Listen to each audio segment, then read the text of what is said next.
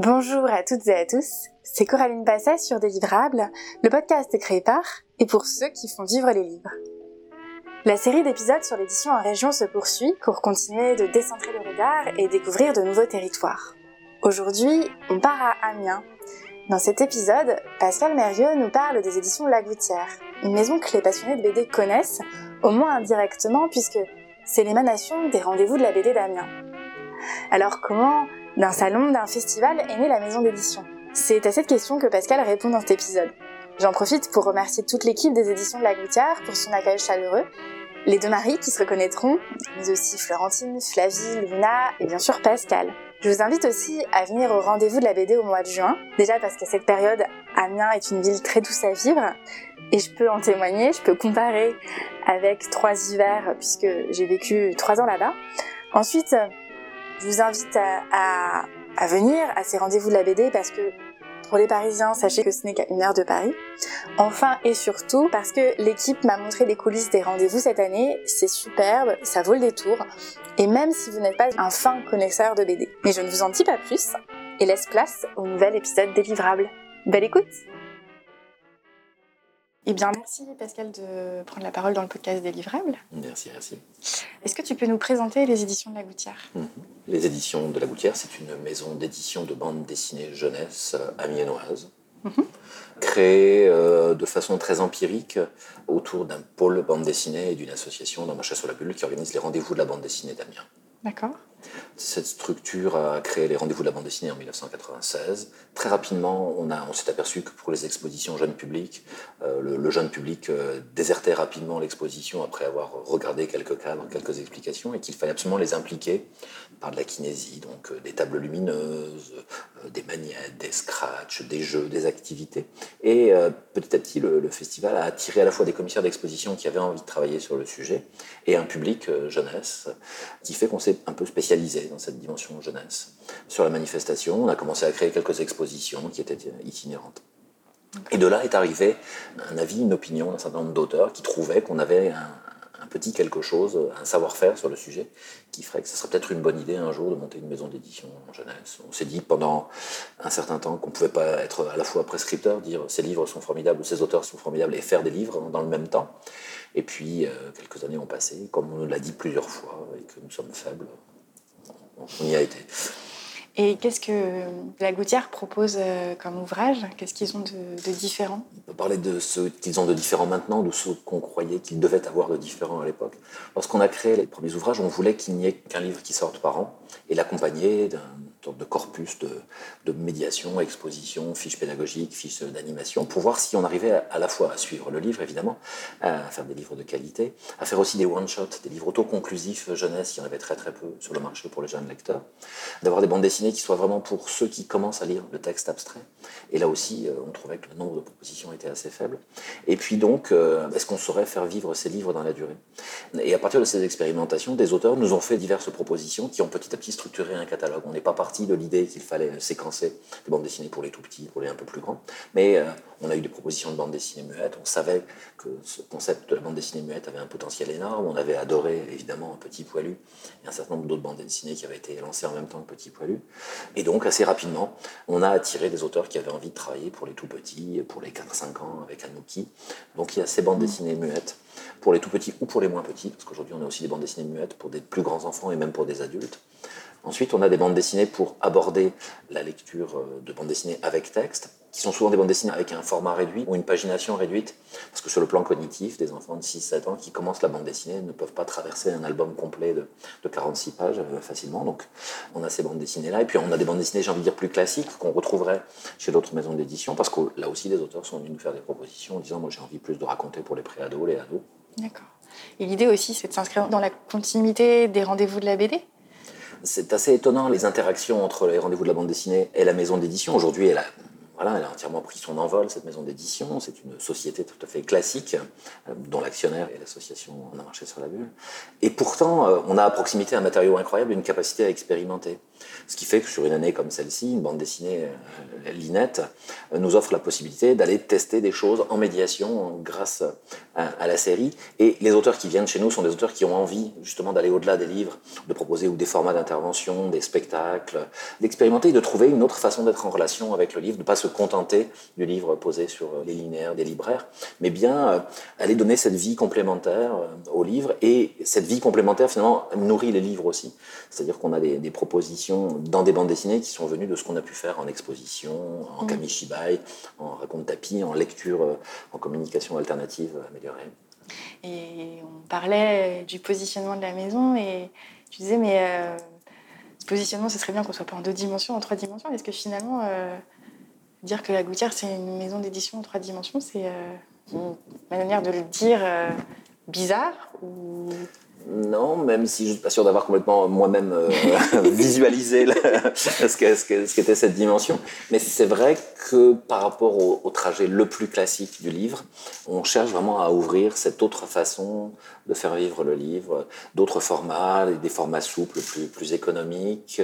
Oui, il y a cette envie et cette certitude aussi que pour euh, faire la promotion de la lecture, puisque c'est quand même la fonction très militante du pôle BD Hauts-de-France, c'est faire la promotion de toutes les types de lecture et à tous les âges. Donc de mettre des bandes dessinées adaptées dans les mains de ceux qui n'en ont jamais lu, ou des bandes dessinées originales dans les mains de ceux qui n'ont pas accès à la diversité de la bande dessinée euh, contemporaine. Donc le travail de maison d'édition est tout à fait raccord avec ça, et que pour faire ça, on ne peut pas se contenter d'être dans ces temples de la culture installée que sont les librairies. On pousse la porte d'une librairie à condition déjà d'avoir eu un entraînement euh, sévère et long de fréquentation des objets culturels et des livres. Et donc l'idée d'aller ailleurs, alors les médiathèques bien évidemment, les écoles bien évidemment, mais aussi au-delà, ça peut être un comité d'entreprise qui offre de la culture mmh. aux enfants de ses, de ses salariés. on a ces certitudes, ces intuitions du fait que, en particulier pour permettre à toute la génération jeune d'aujourd'hui d'être en contact avec des livres, il faut aller les chercher ailleurs que euh, exclusivement à travers un parent euh, prescripteur qui irait acheter un livre dans une librairie. Il y a tout un travail hors les murs aussi à, réaliser. Absolument. Et comment elles se passent, ces interactions entre euh, les maisons d'édition et euh, les rendez-vous de la bande dessinée? Très typiquement, puisqu'on avait cité le cas de Linette ici, c'est une série qui est créée dans le cadre de la maison d'édition avec un auteur qu'on a rencontré par le festival, mais il y a de ça 26 ans. Jean-Philippe Hérault était sur les premiers rendez-vous. Il avait fait très peu de jeunesse dans toute sa carrière. Il a beaucoup travaillé sur l'intime, sur les couples, sur la, sur la vie quotidienne, sur le polar plus tard. Et un jour, 20 ans plus tard, il est venu faire une proposition de série, parce qu'il avait envie de travailler avec Catherine Romain sur la jeunesse. On a trouvé ça formidable, en bande dessinée muette. Un tome, deux tomes, trois tomes sont sortis. Et à un moment, les rendez-vous se sont dit, il n'y a pas tant de choix sur la bande dessinée muette. On a travaillé sur Petit Poilu déjà il y a longtemps, on a travaillé ici sur Anouki. Et pour la jeunesse sur le festival, les rendez-vous ont proposé qu'il y ait une exposition Linette. Donc à partir de là, des équipes de commissaires d'expo euh, de l'association et puis les éditrices se sont mises ensemble pour inventer des outils, parce que c'est quelque chose qui se fait relativement peu euh, autour de la bande dessinée. Et donc c'est vraiment l'interaction telle qu'elle est. Et puis on va expérimenter, ces panneaux vont être là pour la première fois, peut-être qu'il y en a quelques-uns qui ne seront pas du tout pertinents, et puis donc on les démontrera, on inventera d'autres jeux, d'autres interactions, donnant donc euh, au livre une vie dans la durée. Et les rendez-vous de la bande dessinée d'Amiens prennent aussi une importance de plus en plus grande? Oui, on a eu beaucoup de chance ici avec cette manifestation. Déjà, on a, on a toujours été très très suivi par les auteurs et très attentifs aux problématiques à la fois de rémunération, de, statut et d'évolution de cette situation. Et puis, on est intimement convaincus, je pense que tous les gens qui font des manifestations culturelles sur le livre sont, convaincus que, que les auteurs étant au cœur du réacteur, il faut leur porter une attention toute particulière sur ce type de manifestation. Donc, que ce soit Enki Bilal, Jean Robin, il y a de ça 20 ans, ou plus récemment Pedrosa, Denis Bajram avec son Goldorak, on est suivi et accompagné par des auteurs assez formidables qui donc se rendent disponibles sur le festival et drainent des publics. Et puis la collectivité ici a a compris l'intérêt qu'il y avait à travailler dans la double dimension événementielle, mais le travail de fond aussi avec les scolaires, puisqu'il y a dans le pôle un service éducatif de six personnes à plein temps qui interviennent en école, en collège, en lycée, puisqu'Amiens aussi s'est doté d'une licence 3 métier de la bande dessinée qu'un master bande dessinée doit ouvrir en septembre 2023. Donc toutes ces dimensions-là ont fait grandir petit à petit le festival, jusqu'à ce qu'il rencontre une halle frécinée de 7300 mètres carrés un, bijou euh, architectural des années 1920 dans son jus, mais qui a permis de faire se tenir le festival sur un site unique et de travailler sur la durée. Ça, je suis assez euh, fan non pas de ce que nous on fait, mais de l'opportunité qui nous est donnée d'installer les expositions pendant quatre week-ends, de pouvoir travailler avec des auteurs ou sans auteurs dans un parcours plus muséal, de travailler sur une scénographie incroyable inventée par Marc-Antoine Mathieu, auteur de bande dessinée et scénographe, complétée par une scénographe amiénoise, Alexandra Maringer, d'aller au bout de toutes ces énergies bande dessinée et donc d'en faire un événement majeur en effet sur la ville. Et j'ai l'impression aussi en t'entendant que finalement le rendez-vous de la bande dessinée d'Amiens, ça a toujours été pensé comme ça. Enfin, c'est en, t'écoutant hein, que j'ai cette impression, c'est un laboratoire en fait pour la BD. On le vit comme ça. Denis Bajram, euh, qui est l'auteur de l'affiche cette année, lui aussi qui nous suit depuis 24 ans, il le dit et il le répète que, la question de la monstration de la bande dessinée doit évoluer, qu'on doit aller au-delà de la question des planches originales, euh, jouer sur les formats, jouer sur la compréhension du médium. Et dans cet outil incroyable qu'est la dans lequel on a vraiment des grandes surfaces blanches que tu as pu découvrir, on essaie petit à petit de faire évoluer nos propres pratiques dans la façon de transmettre notre passion pour telle ou telle série, pour tel ou tel courant de la bande dessinée. Et est-ce que ça continue aujourd'hui d'avoir un impact sur euh, la nature, la typologie, le nombre, la forme des BD que vous proposez à la gouttière? Je pense que de toute façon, ça infuse et diffuse forcément euh, dans les deux sens. Je parlais de Jean-Philippe Perrault, qu'on rencontre il y a 26 ans. Il y a aussi des rencontres euh, qui amènent à des envies de livres. De la même façon qu'il y a des rencontres sur Amiens qui ont amené des livres. J'en connais plusieurs, chez Futuro, chez Casterman, chez Delcourt, qui se, qui se sont conclus euh, lors d'un repas sur les rendez-vous. Et en plus, la dynamique liée au éducatif, à l'Université de Picardie. Aujourd'hui, on a on a David Perimoni qui faisait partie du DU, donc c'était l'ancêtre de la licence 3, et qui a publié deux, bandes dessinées aux éditions de la Gouttière, alors qu'il n'était pas particulièrement formaté pour faire de la jeunesse. Donc tout ça, oui, il y a une hybridation permanente entre ce qu'on voit, ce qu'on montre, et ce qu'on produit aussi du côté de la Gouttière. Est-ce que euh, la BD augmentée, c'est quelque chose euh, qui a du sens? Le volet numérique ou euh? On parlait d'une BD muette mhm. avec la voix de l'autrice Célinette, avec la voix de l'autrice, en fait, qui a été préenregistrée, ça donne une autre dimension. Je trouve très intéressant l'idée que, au-delà du livre lui-même, il est une vie différente. Et la, question de la lecture, effectivement, se pose. Une, directrice de bibliothèque départementale très spécialisée sur la jeunesse me disait que la bande dessinée souffrait de ne jamais être lue dans les bibliothèques à l'heure du compte. L'heure du compte, on ouvre un album jeunesse qui est pratiquement fait pour ça. On montre l'image et on lit le texte qui est à côté aux enfants. Et donc, cette question de la lecture de la bande dessinée se posait. Qu'est-ce qu'on lirait si on lit une bande dessinée? Est-ce qu'on lit une description de l'image et les mm. dialogues? Et comment on lit une bande dessinée muette? Et donc, euh, Catherine Roma, l'autrice de Linette, s'est posé la question de mettre des mots pour transformer une histoire purement transmise normalement par une succession d'images en mots. Donc oui, effectivement c'est un contenu augmenté. Dans les autres modes de lecture, on en fait un en particulier en direction d'enfants euh, ou d'adultes hein, en situation de handicap euh, ou de handicap cognitif ou des difficultés à entendre, donc sourds, muets. L'augmentation est produite par le fait d'avoir une langue des signes simplifiée qui va avec euh, l'oralisation, et avec des pictogrammes qui également donnent une double lecture des images elles-mêmes. Donc on arrive aussi à produire ce genre de contenu. C'est assez passionnant et c'est très expérimental. Le côté euh, recherche et développement du festival, il est vraiment là-dedans. On teste des formats, et comme la bande dessinée, sa maturité en tant que médium recevable sur le plan culturel est relativement tardive, il y a énormément à faire. Il y a peu de choses qui ont été faites, et donc on, a un terrain de jeu absolument merveilleux. Il y a les kamishibai aussi. Les kamishibai, oui, à ma connaissance, on a été les premiers à faire cette technique qui est très très développée dans le livre, dans l'album et illustré aussi. On a été les premiers à faire des kamishibai bande dessinée, ou en adaptation de livres, ou même quelques créations qui prolongent l'univers de tel ou tel livre. Il y a les théâtres d'ombre. Les théâtres d'ombre, oui, plus compliqué à mettre en œuvre, c'est pas simple, c'est une grosse mécanique, y compris dans les petits lieux de lecture.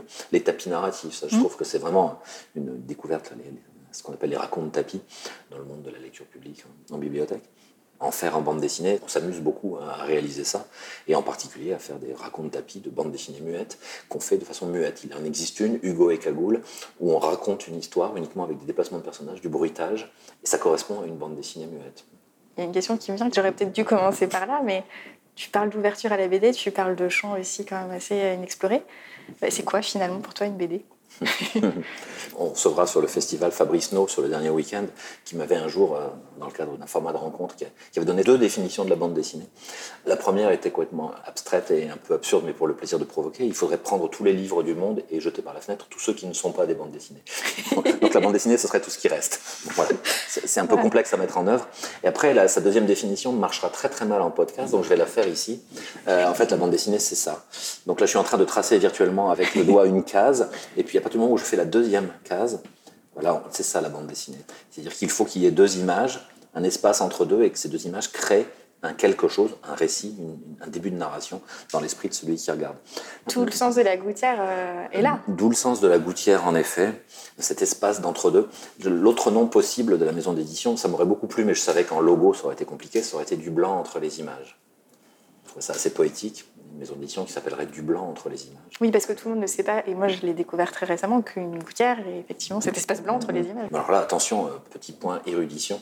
Dans sa traduction de l'ouvrage majeur qui s'appelle Understanding Comics de Scott McCloud, le traducteur Dominique Petitfaux explique qu'en anglais, il y a un terme officiel pour l'espace blanc entre les images, et que c'est gutter, G-U-D-T-E-R. Mais que c'est un faux ami avec le mot gouttière, parce que ça veut dire caniveau. Ah, donc les éditions du Caniveau, je, ne le, sentais pas. donc Dominique Petitfaux avait décidé de garder Caniveau pour la traduction, tout en faisant un, préambule dans le livre. Hein. Je ne l'ai pas appris en parlant avec lui. Il le note au début de l'Understanding Comics en disant voilà, j'ai fait un choix radical, j'ai gardé caniveau. Et donc, je me souviens très bien de, phrases de l'Understanding Comics disant c'est dans cet espace, le caniveau, que se déroule la magie de la bande dessinée. Et moi, ça m'avait frappé, bien sûr, ce livre est fondateur pour qui s'intéresse au meilleur bande dessinée. Ça m'avait frappé. Et donc, j'avais compris ou du moins conscientiser grâce à ce livre, que toute la force de la bande dessinée était aussi dans la tête du lecteur. Chaque lecteur fabriquant sa passerelle différente, sautant au-dessus de la gouttière. Et donc j'ai fait à mes petits camarades cette proposition de la gouttière qui a plu à tout le monde. Et puis j'ai demandé à Alfred, l'auteur de bande dessinée, s'il voulait bien dessiner un logo. Il a dit oui. Et puis quand on lui a dit que c'était les éditions de la gouttière, il a sorti le chat. Donc on avait à la fois le sympathique et puis la capacité, s'il le fallait, de raconter de fausses anecdotes sur les raisons pour lesquelles on l'a appelé comme ça. Est-ce que tu as des prescriptions de BD. Pour les gens qui ont besoin de se soigner et d'en découvrir davantage. Alors, généralement, quand je fais ce genre de choses, mais comme n'importe quel médecin, il faut d'abord qu'il y ait une forme d'auscultation, euh, non pas physique, mais de ce qui t'intéresse en général. C'est-à-dire que conseiller des bandes dessinées dans l'absolu, il y a une forte chance de se tromper, sauf euh, si on prend par exemple un, amateur de cinéma. Euh, il y a des omnivores, mais la plupart du temps, quand on est amateur de romans, on va s'intéresser en particulier à que sais-je, des histoires du réel, des histoires plus politiques, plus sociales, plus historiques, plus abstraites, plus violentes, enfin plus d'action. Effectivement, il faut d'abord recentrer autour, autour des goûts euh, culturels en général pour aller dans, une direction adaptée. Mais oui, oui, j'ai des traitements homéopathiques euh, ou plus directs. Plus... bah, disons que je dirais que je suis une lectrice curieuse, je cause de beaucoup de genres. Je dirais que c'est la fantaisie que je dirais très peu lire et la SF. Mais pour tout ce qui est du reste, euh, un peu de tout. De toute façon, comme tout médium, euh, ce qui est le plus intéressant, c'est quand on nous raconte des histoires qu'on ne nous a jamais racontées. Et là, la bande dessinée en regorge, parce que c'est un médium très simple en termes d'application. Il ne faut pas tellement d'outils, finalement, pour fabriquer ça. C'est pas aussi complexe que, le cinéma, euh, même pour une production intimiste qui exige plein de gens. Et donc, si c'est pour déclencher de l'émotion, bah, je prendrais un, une sorte de classique et puis un autre un petit peu plus confidentiel, Pilule bleue, Frédéric Peters dans ce cas-là, de Frédéric Peters, pour aller un cran plus loin dans Frédéric Peters, et c'est mon œuvre préférée le concernant, Lupus. L'histoire invraisemblable, en quatre tomes, il doit exister en intégrale. Un triangle amoureux, mais dans l'espace, par des types qui cherchent des substances hallucinogènes en allant de planète en planète. Dit comme ça, c'est pas parti pour être quelque chose d'extrêmement profond. En fait, c'est un récit incroyable sur l'amitié, sur l'amour, sur la façon dont on, dont on se trouve ou dont on se loupe et c'est absolument bluffant. Et paradoxalement, c'est une forme de SF, sauf que ça pourrait aussi bien se dérouler au Moyen-Âge. Et puis Balade Balade de Cocor. Je connais pas euh, Cocor, donc, euh, qui vient de sortir euh, un formidable western avec Jean-Philippe Perrault, qui s'appelle Rocking Chair, où le, héros principal est une chaise basculante, donc, qui se passe dans l'Ouest américain, et c'est incroyablement fort. Et donc Balade Balade, qui doit avoir une, une bonne vingtaine d'années maintenant euh, chez Land Ouest. C'est un récit improbable là aussi qui ne peut exister qu'en bande dessinée, dans un monde qui ressemble un peu au nôtre, pas très industrialisé. Une émission de radio a l'air de fasciner les gens et, tous se mettent autour du poste euh, semaine après semaine, épisode après épisode, jusqu'à ce que pratiquement ça arrête le monde autour de cet événement-là. Et puis on suit en, en parallèle euh, l'histoire de quelques individus et d'un extraterrestre mais un extraterrestre mignon, une sorte de petit bonhomme, qui décide d'acheter la Terre et décide d'y aller plutôt euh, à patte à patte. Donc ils prennent un cheval et ils partent faire une balade-balade pour faire le tour du propriétaire, la Terre. D'où la balade-balade. Voilà. D'accord. Ben, merci beaucoup. Un grand merci. Cet épisode touche à sa fin. J'espère qu'il vous a plu. Il a été monté par Thibaut Focard du studio Le Son de l'encre. N'hésitez pas à partager le podcast autour de vous si vous pensez à des personnes auxquelles il pourrait être utile. Je vous dis à jeudi prochain pour un nouvel épisode. Merci pour votre fidélité et à la semaine prochaine